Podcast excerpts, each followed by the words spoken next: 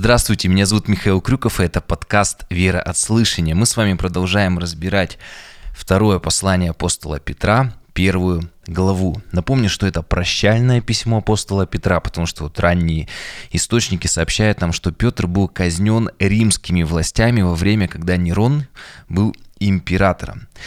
О чем мы с вами в первом выпуске, посвященному этому посланию, читали и разбирали о том, что через познание Бога нам дается сила для другой жизни, жизни по Писанию, на этой несовершенной и грешной земле. Как это возможно? Чем больше в нашей жизни духовной практики, это пребывание в Слове, молитва и пост, когда у нас есть активное участие в жизни церкви, то это, а, знаете, также можно сравнить со спортом, когда у тебя развиваются духовные мышцы, и ты все больше и больше вот живешь той жизнью, о которой говорит Священное Писание. И вот благодаря вот этому э, Бог нам дал обещание в Писании, если вот мы так вот живем, что мы будем сопричастны Его божественной природы. Я вот приводил такой пример, это как вот губка впитывает воду. Как это до конца непонятно. Многие богословы об этом спорят, говорят. Ну, как-то вот мы вот будем сопричастны Его природе. И Петр продолжает уже пятый стих. Смотрите.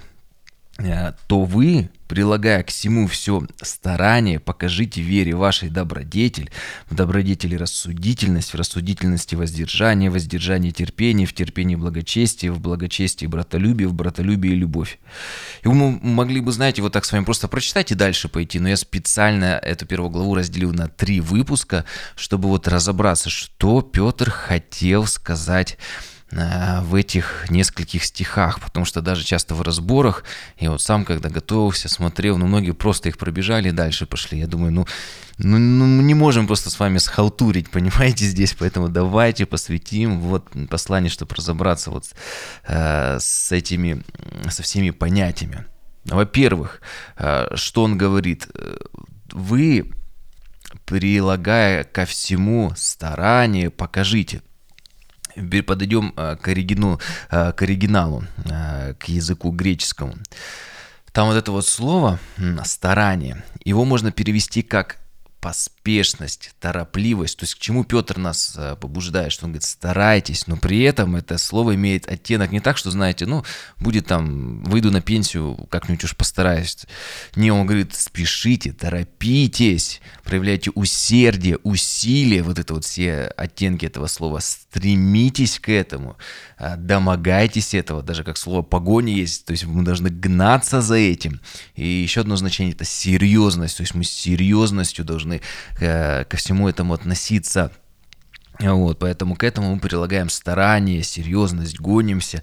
Зачем? К чему мы это старание э, прилагаем? И далее он говорит, покажите вере вашей добродетель.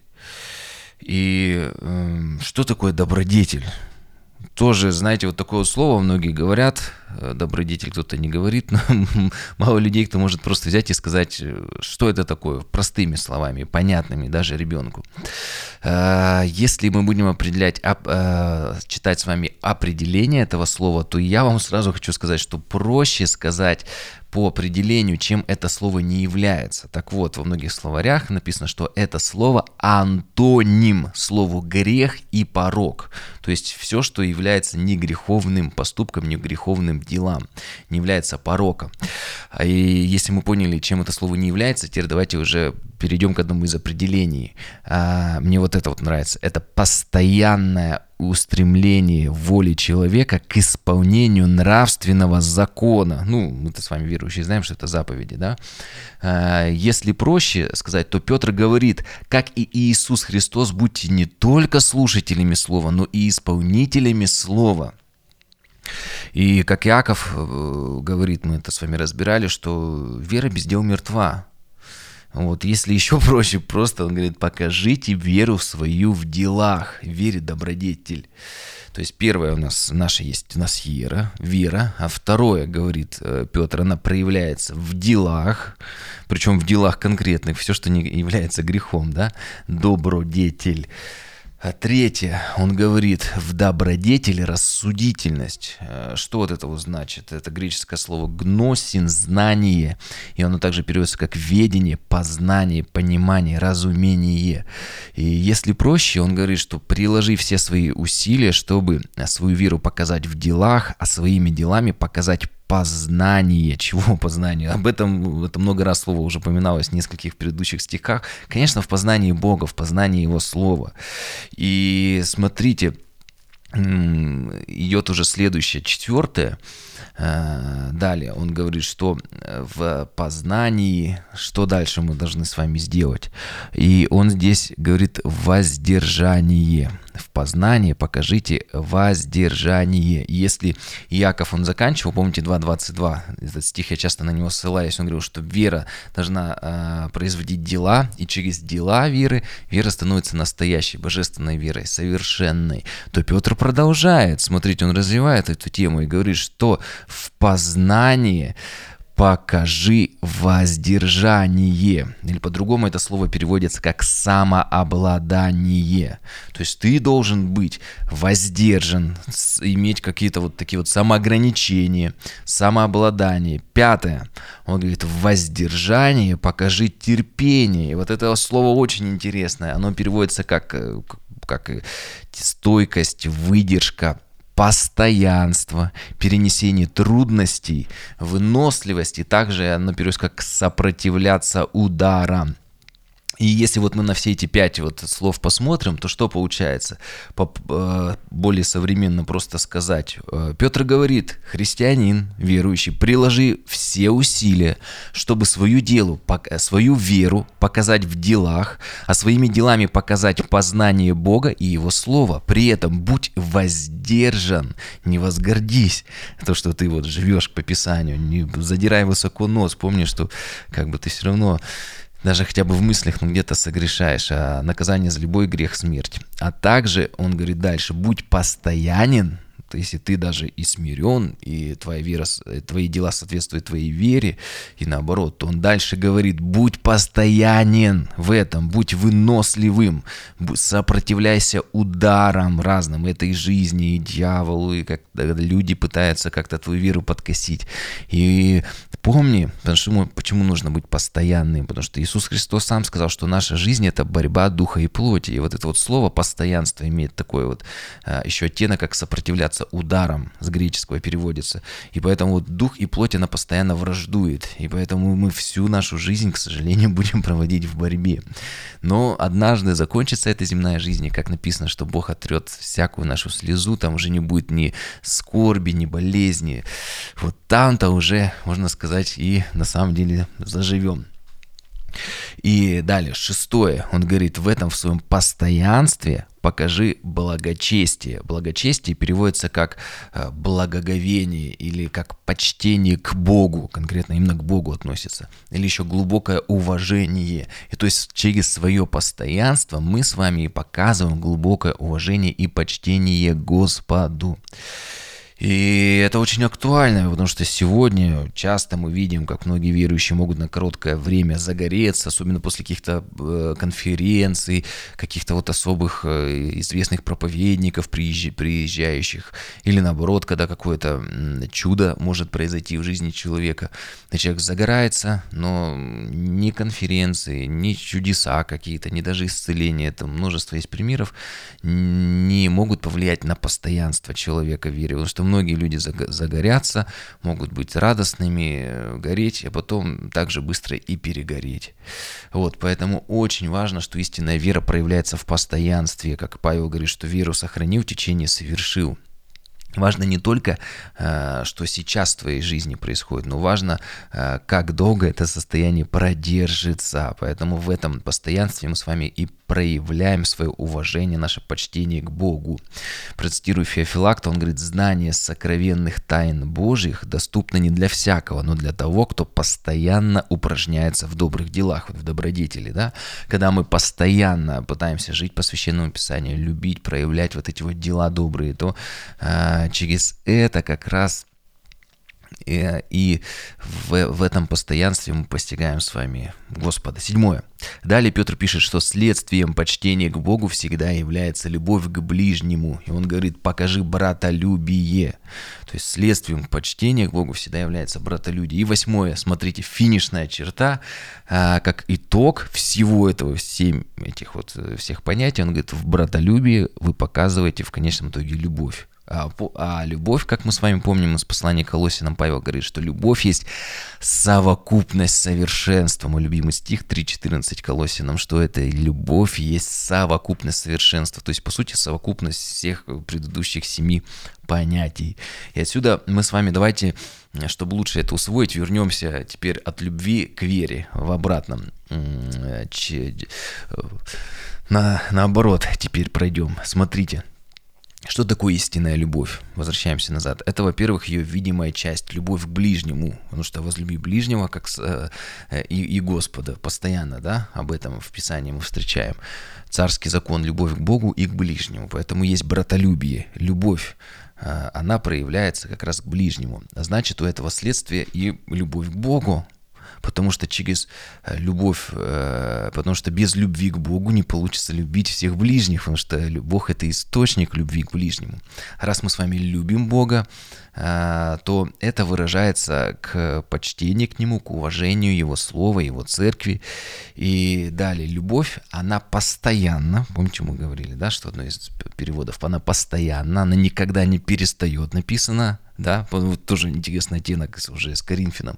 Там мы говорили, что постоянство – это путь к любви, и наоборот, любовь, она проявляется в том, что она постоянно и никогда не перестает. Далее, в постоянстве не возгордись, мы должны быть сдержанными и воздержанными, оставайся простым и смиренным, и в этом заключается познание Бога, и это есть настоящая божественная вера, э, которая проявляется в делах. Вот, немножко так назад вернулись, чтобы как-то вот усвоить вот эти вот все э, восемь слов, которые мы прочитали, которые Петр говорит, что они все вытекают одно из другого. И Петр показывает, что недостаточно одного какого-то только качества, только веры или только любви, но они должны друг друга взаимодополнять.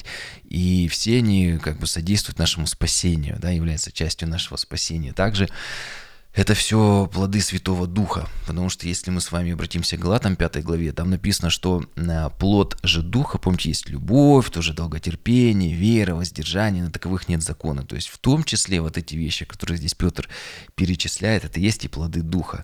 И э, как мы с вами прочитали второе слово, покажите в вере добродетель. Помните, добродетель – это антоним к греху. И вот э, как раз в Галатам написано, что если у человека нет плодов духа, то есть дела плоти. И они какие? Прелюбодеяние, блуд, вражда, ссоры, зависть, гнев, распри, разногласия, ереси, ненависть, пьянство и тому подобное. И э, Павел там говорит, что, говорю вам, люди так поступающие, Царство Божьего не наследуют. И вот заметьте вот эту вот разницу, что есть дела плоти, когда сам человек что-то делает, и плоды духа. Петр в первой главе постоянно говорит о познании Бога, о том, что мы становимся частью Его сущности, Его природы. Видите, вот эта вот разница. Либо человек живет, как говорится, мы сами с усами, либо он уже, познавая Бога, у него появляются плоды. Вот, еще раз, смотрите, либо ты сам по себе, и у тебя есть твои только дела, которые вот выше указаны, либо ты познаешь Бога, соединяешься с Ним, и у тебя появляются плоды. Вроде э, эти плоды только от Бога, но э, когда ты познаешь Бога, соединяешься с Ним, становишься частью одной природы, значит это уже что-то совместно и через тебя, видимо, э, приходит в этот мир вот эти вот плоды. Это, конечно, тайна, вот до конца этого не понять, э, как вот мы становимся частью этой природы Бога, как вот эти вот плоды проявляются. Ну, то есть мы видим, что все равно в любом случае эти плоды не явлены через нас, через нашу жизнь. И как обратная сторона, знаете, вот часто в церкви бывают религиозные люди, вот в плохом смысле этого слова, они вроде бы, знаете, вот все делают. Вроде бы как бы есть у них какие-то дела, они там молятся, служат, но при этом у них такая вера, которая не меняет человека. Вот кем он был, когда пришел, тем он и остался. Бывает еще и деградировал, еще стал хуже, чем до того, как в церковь пришел. Но здесь написано э, в рассудительности воздержание. Мы вот в познании Бога э, проявляемся в воздержании. Знаете, вот все вот эти понятия здесь перечислены, они о чем говорят? Что жизнь со Христом требует постоянных усилий. Ведь согласитесь, даже братолюбие, как я часто говорил, что э, любовь к ближнему, часто ближний бывает тренажерами любви, и при, приходится множество усилий прилагать, чтобы их любить. Поэтому жизнь со Христом требует постоянных усилий. И они, вот эти наша жизнь она требует чего? Самоограничения, да, воздержания мы с вами читали, совершенствования. И наша жизнь христианина, она не направлена в сторону постоянных послаблений самому себе, поблажек. И это дело всей нашей жизни, это долгий процесс. Вся наша жизнь – это узкий тернистый путь когда вот Иисус сказал, что значит тернист? Это где колючий, где ты постоянно обжигаешься, где тебе постоянно бывает часто больно на этом пути. Но это и есть путь Иисуса Христа. Это и есть путь любви. Иисус Христос есть путь истинной жизни. И никто не приходит к Отцу, кроме как Иисус сказал через Него. И цель всех этих перечисленных ступеней – прийти к любви. И это и есть самый совершенный дар. И вывод, который мы здесь такой сделаем, поставим точку, да, что если вера человека и все стадии, э, все усилия и добродетели, добрые дела не приводят к любви, то это не истинная вера. То есть все это должно приводить к любви. И вот смотрите, интересно, продолжается дальше, восьмой стих. «Если это в вас есть и умножается, то вы не останетесь без успеха и плода в познании Господа нашего Иисуса Христа». Интересный да, я вот здесь современный перевод прочитаю 8 стиха. «Ведь если вы этим, этими качествами обладаете и их приумножаете, они не дадут вашему знанию о Господе нашему Иисусе Христе остаться чем-то бесполезным и бесплодным». Я вот, э, если, как, когда обращался к языку оригинала, там идет отрицание, э, что наша жизнь не становится э, бесплодной. И какие оттенки есть вот этого слова? Какая наша жизнь не должна быть в познании Господа, если мы по-настоящему познаем? Она не должна быть бездеятельной, также переводится как не имеющей работы, то есть жизнь со Христом – это постоянная работа. Второй стих, то есть здесь идет с отрицанием, да? здесь идет будет ленивый. То есть мы не должны быть ленивыми, не должны быть праздными, не должны быть теми людьми, которые ничего не делают, не, э, не должны быть непроизводительными, безуспешными, бесплодными. Вот. Мы должны в этом иметь успех в познании Господа, в этих плодах, потому что как любой э, человек, который занимается земледелием, он ждет плодов от земли. И это есть успех, потому что здесь конкретно написано, что вы не останетесь без успеха и плода. И вот земледелец видит плод, это его успех. И точно так же наша жизнь должны быть явлены плоды Духа Святого. И мы ожидаем этого успеха. В этом есть настоящий успешный успех. То есть по-настоящему, когда ты успешен в своей э, христианской жизни. Потому что, к сожалению, в период гонений ты можешь и в нищете прожить, и умереть. И тебя могут и, и убить, и казнить, и как-то вот печально реально жизнь закончится. То есть разные переводы в истории церкви и жизнь внешняя в материальном аспекте, она по-разному бывала, конечно, у христиан. Но самое главное, показатель успеха христианской жизни, это есть ли эти плоды или нет. А эти плоды не зависят от э, семейной жизни, от образования, от финансов, от того, какая у тебя модель телефона или вообще у тебя нету телефона. Процитирую Златоуста. Он говорит, они не только должны быть у вас, но быть в избытке, он показывает, и любовь, и вера, и добрые дела. Если полезно их существование, то тем более обильно. Какая же от них польза? Та, чтобы иметь в дерзновение, так, чтобы иметь дерзновение в день Господа нашего Иисуса Христа. И здесь я, Златоуст уточняет, говорю не о втором его пришествии, когда придет. Э, он говорит, что конкретно я говорю о его втором пришествии, когда он придет судить живых и мертвых. А истинно и великое и чрезвычайное благо иметь дерзновение на божественном и страшном суде. То есть ну, это вообще относится к нашему спасению. Мы должны помнить, что если мы с вами э, имеем спасение, то эти плоды, они, ну, не может, как Иисус сказал, не, не может смоковница на какие-то, знаете, там, колючки произрастать, и, наоборот, какие-то колючки, они давать какой-то, не знаю, там, инжир, вкусные какие-то персики. Нет, дерево познается по плоду точно так же, и э, человек познается. Если он христианин, то у него есть плоды духа. Если он не христианин, то у него есть дела плоти, есть плоды, те, которые с Богом возможны, и дела, когда человек сам по себе когда вся его греховная жизнь как солнечное затмение, и он просто не знает, что, как идти что делать в своей жизни. Вывод, который мы здесь можем сделать, что жизнь христианина – это жизнь в росте и в развитии. Потому что здесь не может быть никакой стабильности в характере и в качествах. Потому что если человек стабилен в своем характере, это означает, что у него деградация. Поэтому ты либо растешь, либо падаешь. Про постоянство в духовной жизни это немножко другое. Мы говорим именно про стабильность в характере, в качествах. И вот как вот понять, что у тебя все хорошо с верой, ты, э, все хорошо у тебя с Господом. Просто сравни себя с собой вчерашним, ну, год назад, там, 10 лет назад. Ты должен измениться. И если, как он здесь пишет, смотрите, про умножение, если это у вас есть умножается, то вы не останетесь э, без успеха в, в познании Господа. Поэтому если это у тебя есть э, и умножается по сравнению с тем, которым ты был еще там месяц назад, год, 5-10 лет назад, то значит все хорошо. Если этого нет, и не дай бог тебе деградация, значит, что-то нужно менять в своей жизни.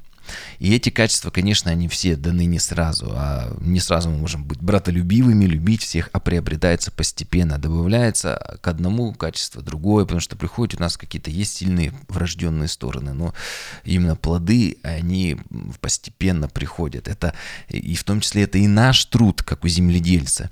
И, ну, конечно же, это и дар от Бога. Вот знаете, это такая вот совместная работа. Ну, в Писании написано, с одной стороны, совершайте спасение, с другой стороны, Бог нас уже всех спас нас.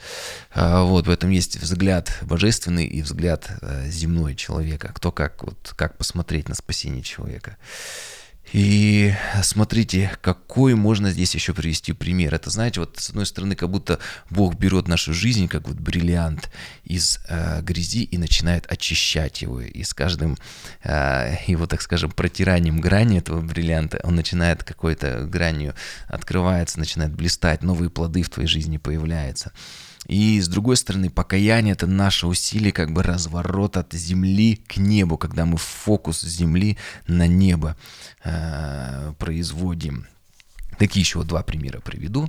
Ну и, наверное, два последних стиха, на которых мы остановимся. Они как раз очень логично завершают этот отрывок. Девятый стих. «А в ком нет всего, тот слеп, закрыв глаза, забыл об очищении прежних грехов своих». А в ранней церкви это так толковали. А, вот как мы с вами едим, пьем, говорим и слышим, так и, естественно, должны и каяться. То есть покаяние это должно быть часть нашей жизни. По закону за грех смерть должна быть.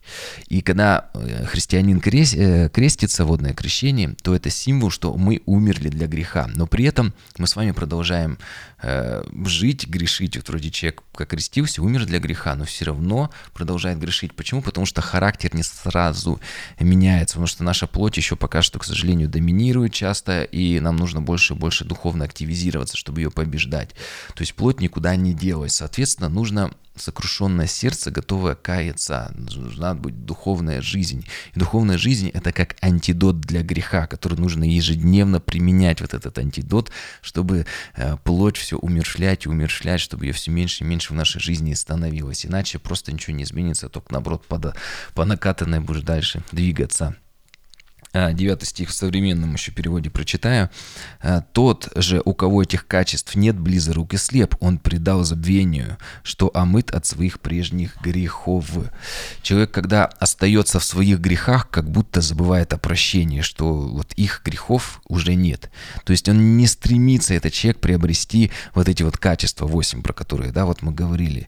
Да, человек, может быть, поверил, но вера, знаете, может остаться таким интеллектуальным выбором. Я поверил, значит, все, я просто просто знаю. Знаете, там, я знаю, что там в Солнечной системе столько-то планет, там вот столько... Вот, то есть просто какие-то знания, но не более. Это не становится божественной верой.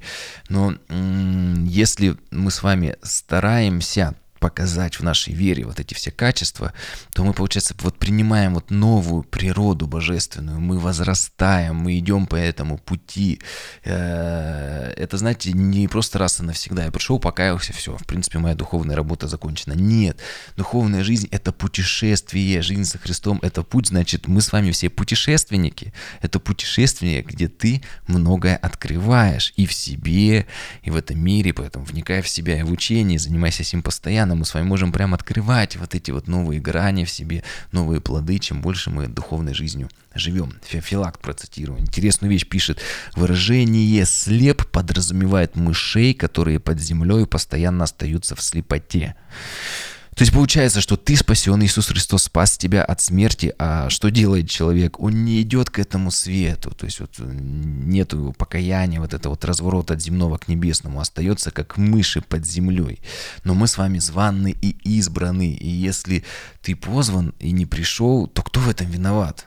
Если Евангелие, это есть радостная весть, тебе проповедовали, говорю, приходи в церковь, приходи в молитвенную комнату, постись, изучай Священное Писание. Кто в этом виноват? Поэтому Петр и продолжает, вот на этом мы с вами закончим, 10-11 стих. «Посему, братья, более и более старайтесь сделать твердым ваше звание и призвание.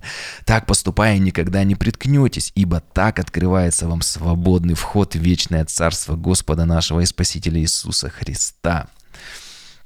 И здесь вот слово а, «делайте твердым ваше звание и избрание». В Новом Завете звание всегда а, употребляется в таком контексте о Божьем призыве к спасению. Это означает, что Бог призвал, мы откликнулись, пошли на его призыв, но кто-то, может быть, стал замедляться на этом пути, кто-то стал оглядываться, кто-то, наоборот, сошел с него или развернулся и назад вернулся к греху. Поэтому Петр и говорит, время вернуться на путь спасения, делай твердым ваше звание и избрание.